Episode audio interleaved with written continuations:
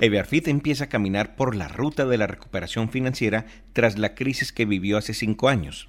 Esta empresa inició su actividad comercial hace 80 años. Su modelo de negocio estuvo enfocado en vender moda formal masculina y femenina.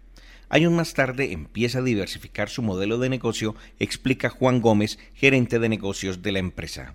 La compañía eh, empieza con un proceso de diversificación eh, más digamos, enfocado en lo que en ese momento eh, pasaba en las distintas empresas y era cómo eh, proveo me proveo a mí mismo un montón de errores. Entonces, eh, la reinvención de Inverfeed comienza por cómo hago tela empieza, incluso en algún momento tuvo ovejas y, no sé si sabías dato interesante, Fisebad era propiedad de Berfid, esa finca nace como una finca eh, para tener sus ovejas y ponerlas a pastar allí, entonces se convierte en una empresa completamente vertical, eh, luego la globalización y los ciclos de caja, eventualmente ya negocios mucho más versátiles desvirtúan ese modelo, eh, se empieza a desescalar la compañía empieza ya a manufacturar un poco más producto terminado, a exportarlo, eh, a tener sus tiendas, pero a bajarle un poquito ese rubro y a meterse un poco en la manufactura de uniformes. En el año 2003 tomó la decisión de listarse en la Bolsa de Valores.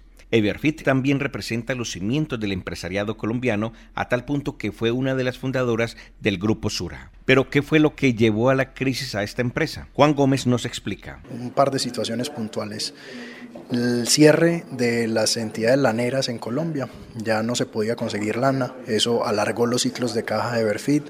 Eh, la revaluación del dólar eh, hace unos cuatro años eh, empieza a afectar mucho pues el rubro local y los costos. y la pérdida de un par de clientes principales que eran más de manufactura, pues nos llevan a buscar un acceso directo al mercado y a reinventarnos. Para llegar a este punto, la empresa se amparó en la Ley 1116, que permitió reestructurar los precios y hablar con 300 proveedores, pero fue fundamental reconocer la habilidad de cada integrante del equipo. Juan David Mejía, gerente general de Everfit, se montó en este barco y nos cuenta cómo se logró enrutar la compañía hacia la recuperación financiera. Sin duda la reinvención del modelo de negocio y como decía, em, el talento que hay detrás. fueron condiciones que Em, llevaron a la compañía a reinventarse desde el negocio, pero reinventarse también desde el talento. Entonces desarrollaron y desarrollamos capacidades muy fuertes de resiliencia, de lo que uno aprende del fracaso, que, muchas veces en, la cultura latina nos cuesta tanto. Em, yo diría que esos dos factores son fundamentales. Cómo nos permitió eso reinventarnos el modelo de negocio y reinventarnos y consolidarnos como equipo humano eh, para sacar la compañía adelante. Juan David Mejía nos habla de ese nuevo modelo de negocio. La compañía pasó de ser un negocio tradicionalmente de confección y de moda formal masculina a ser hoy una compañía de servicios y valor agregado. Hoy mercamos en el mundo para entregar en el mundo a nuestros clientes encuentran todas las prendas y el portafolio que necesitan con nosotros, todo eso apalancado en una logística avanzada, en un sourcing global y en una tecnología que va desde el principio hasta el fin, desde que compramos hasta que entregamos. Em, todo articulado precisamente para generarle valor a ellos. La transformación digital fue clave en esta nueva etapa de recuperación financiera. Para llegar a la recuperación financiera son varias las metas que hay que lograr. Por el momento, Juan David Mejía nos habla de la próxima meta a alcanzar.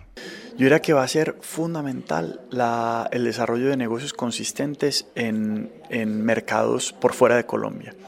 Nuestra expectativa es desarrollar negocios en la Florida de manera consolidada, desarrollar negocios en el Caribe y en Centroamérica y consolidar nuestra posición en Chile con clientes diferentes a la, TAM.